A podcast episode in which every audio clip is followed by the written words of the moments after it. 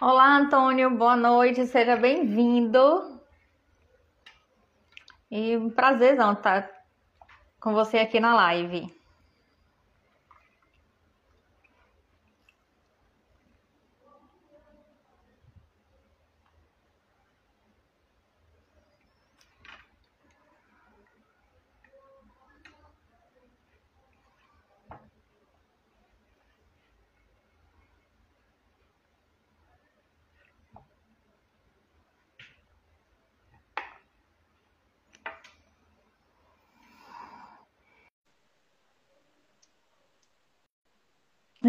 Que bom, que legal. Daqui a pouco o Luciano tá aí, tá bom? A gente vai falar um pouquinho hoje, justamente sobre o exame de Cambridge, né? A importância desse exame, não só para o nosso aluno, mas para quem quer viajar, estudar, trabalhar fora e para todo mundo que faz um curso de inglês, eu acredito que seja importante. O Luciano vai, vai falar justamente sobre a importância do exame de Cambridge English, vai falar assim todas as diferenças, todas as consonâncias desse, desse exame que é muito importante, né? E com certeza vai ser uma live muito legal. Estamos aguardando aqui o pessoal chegar e aguardando o Luciano também.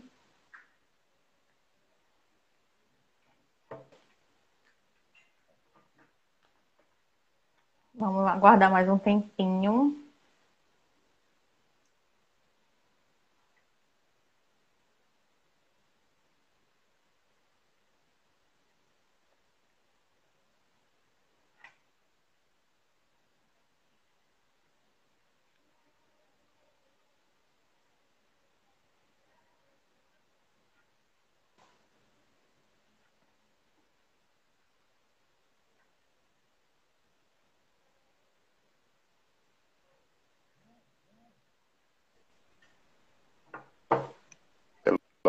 Bom, tudo bem, Luciano?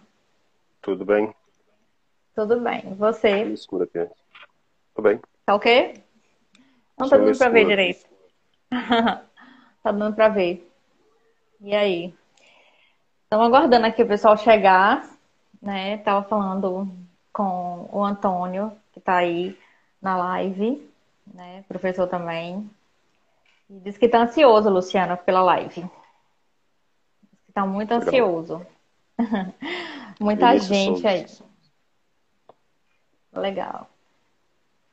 Então, e aí? Fala, fala, vamos começar falando um pouquinho, Luciano, enquanto o pessoal chega, né? Eu estava falando da importância do exame de Cambridge, que a gente vai falar é, todas as nuances desse exame e toda, toda a importância que ele tem, não só para carreira, estudo, trabalho, é, estudo para quem vai fazer turismo, enfim, para quem, quem quer se aventurar fora mesmo, né?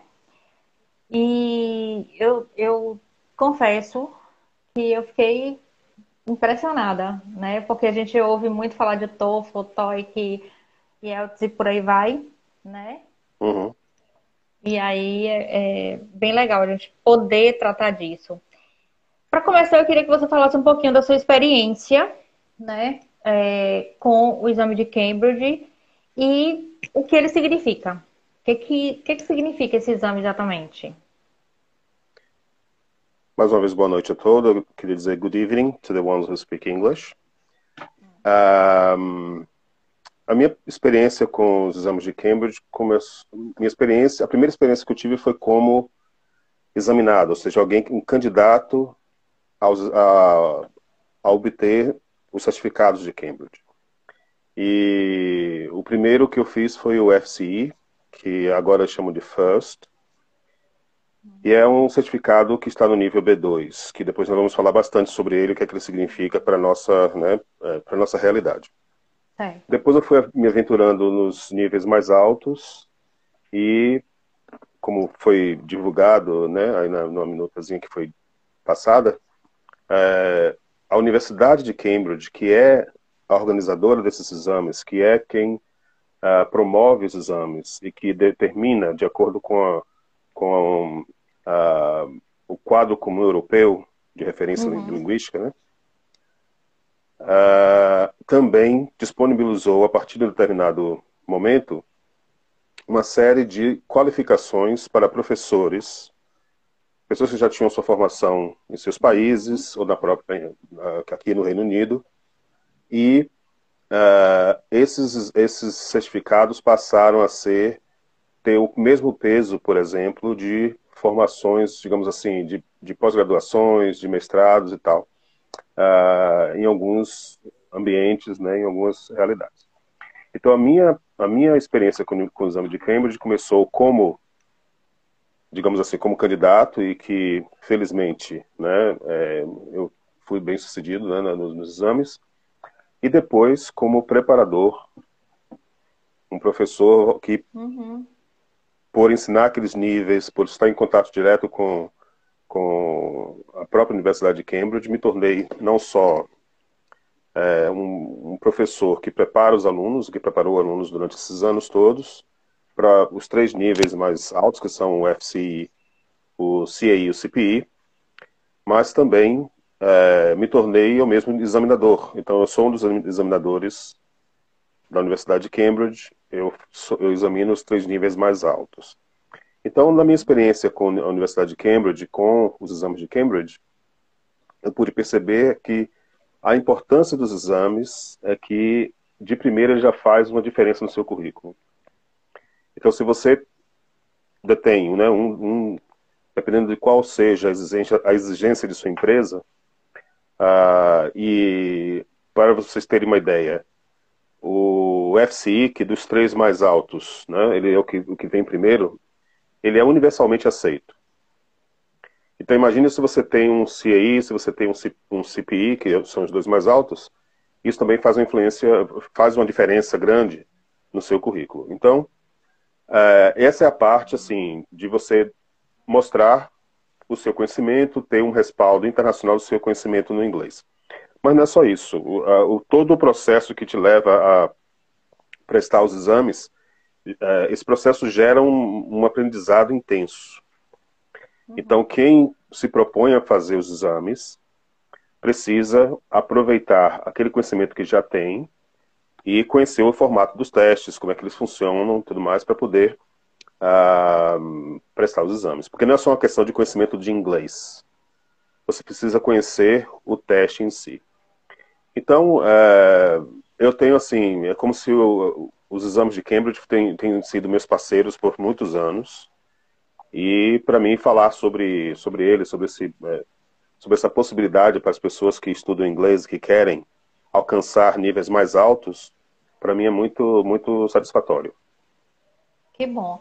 Você falou aí de, de, de é, FCI, os, os, dois mais altos, né? Você se enquadra em qual?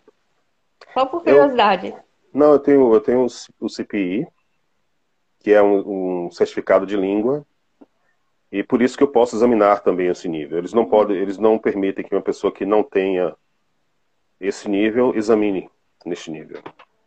Então, eu sou examinador do nível porque, eu, obviamente, eu tive que obter o nível antes disso. Entendi. Mas entendi. Não é, isso não é nada demais, não. É, é só.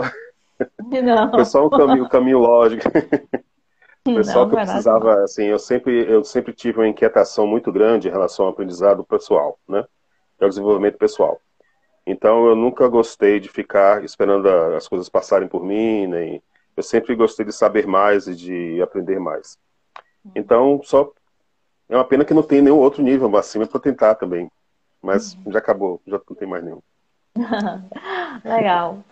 E, Luciano, você falou aí do quadro comum europeu de referência de línguas, né? Sim. Então, eu queria que você falasse um pouquinho desse quadro é, comum europeu e o que, por que, que ele é importante, né? Porque, o, o que é e por que é importante? Porque você, você, você citou, mas para a gente entender realmente o que é. Tá. A primeira parte dessa explicação é, tem a ver com a União Europeia. Quando a União Europeia ficou consolidada e, obviamente, ao longo dos anos, vários países né, se uniram a ela, era necessário que profissionais dos diversos países que agora tinham liberdade de movimento, se você é inglês, você pode trabalhar na França, se você é francês, você pode trabalhar na, na Espanha uhum. e tal, Então, as pessoas precisavam é, provar o seu conhecimento linguístico daquele país. Então, é. os linguistas de cada é, instituição que era considerada naquela época, dentro daquele, é, daquele assunto, o mais avançado, o mais é, respeitado, que tinha o maior, digamos assim, a maior credibilidade, é, foi escolhida, aquela instituição foi escolhida para desenvolver os exames para verificar isso. E a Universidade de Cambridge foi escolhida na Grã-Bretanha, que fazia parte da União Europeia, e agora vocês, não sei se a maioria das pessoas sabem que ou sabe que a, a Grã-Bretanha está saindo da União Europeia. Mas isso aí depois eu vou falar o, o, se isso tem, afeta de alguma forma ou não essa questão do, dos exames. Então, o quadro comum é, europeu né, de referência é, de línguas, ele surgiu para que não houvesse é, uma, qualquer tipo de irregularidade nos exames e para que os níveis fossem muito claros, ficassem muito claros o que é um nível, o, o nível mais baixo é chamado de A1. Esse nível é a pessoa que se comunica de uma forma muito básica, sabe muito pouco de uma língua.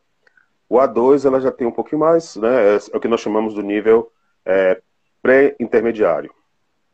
O B1 é o intermediário. O B2 é o intermediário avançado. Nós chamamos dessa forma porque neste nível, o B2, a pessoa tem condição de se comunicar em qualquer situação e ela está pronta para desenvolver o seu inglês por si mesma. Ela não precisa, por exemplo, continuar.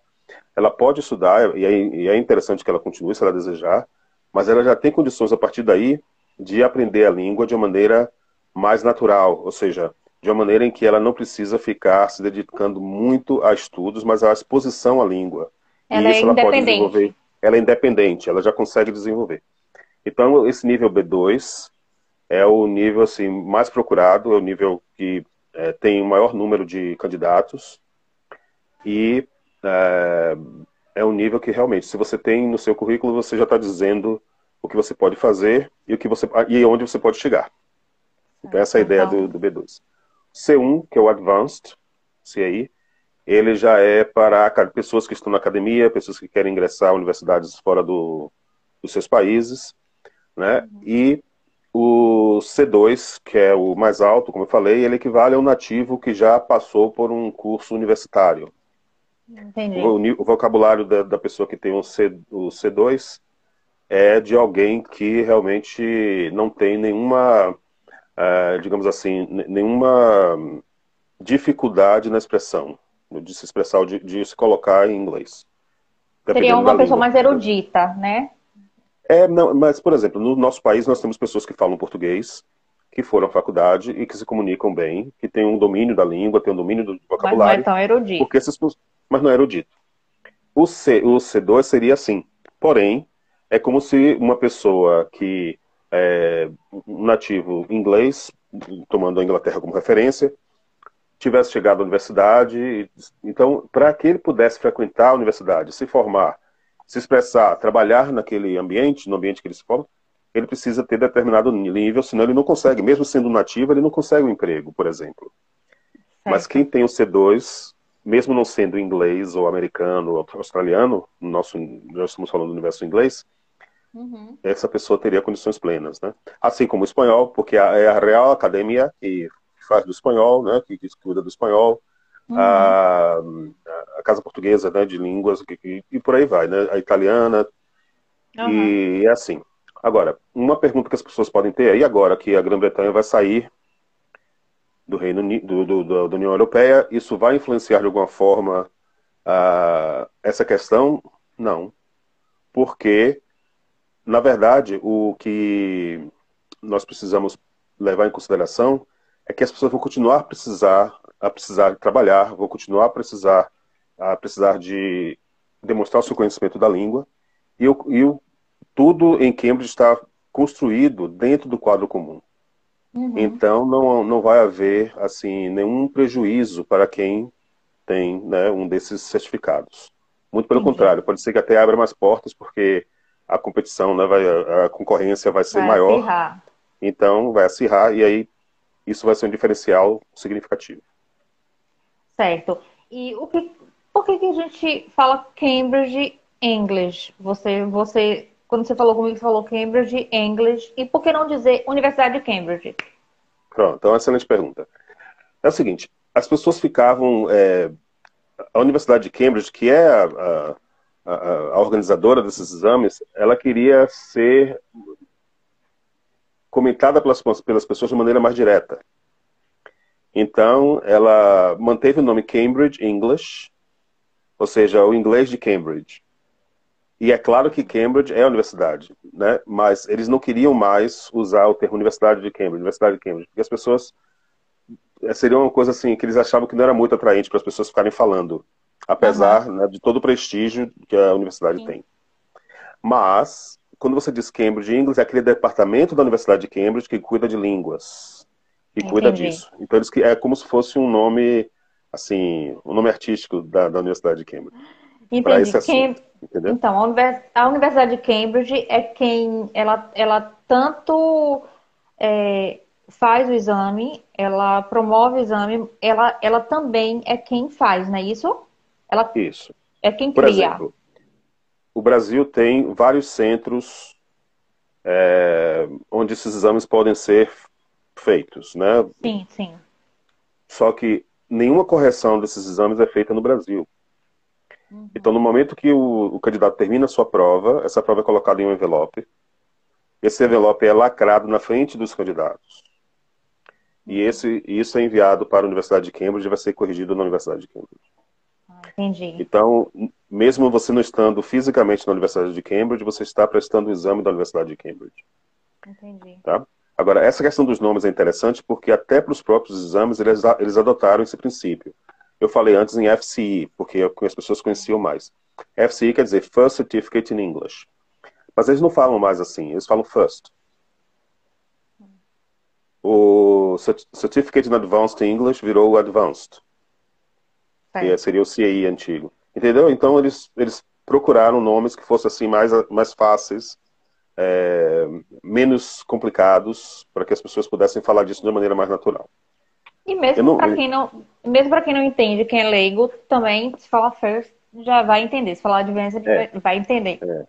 Isso, exatamente. Uhum. Ok. E Luciano, quais são é, os exames que podem interessar os nossos alunos? Bom, e, e, assim, é... como é, a, eu já, já falando também, só para completar, é, como é a preparação também para esses exames? Eu acho que é interessante também para todo mundo que está aí. Uhum. Claro. É, eu conheço bastante como funciona né, o The King's English, porque trabalho com ele já há muitos anos. Não vou dizer quantos, porque vou me chamar de velho. Mas uh, eu sei, por exemplo, até onde vai o material dos nossos livros, o, que é que um aluno que realmente se dedica, que faz a sua parte, que não burla, né? Assim, é. claro que nossos alunos não fazem isso, são todos ótimos. Mas o que eu quero dizer é o seguinte, uhum. é que se você faz a memorização de maneira correta, você segue direitinho tudo, faz o que está dizendo ali a cada dia, você se permite essa oportunidade de aprender. Porque às vezes o que a pessoa deixa de não, não consegue perceber é que o tempo gasto nesse, é, nesse processo não é um tempo gasto, é um tempo ganho. Porque é algo que você vai aprender, vai assimilar e nunca mais vai perder.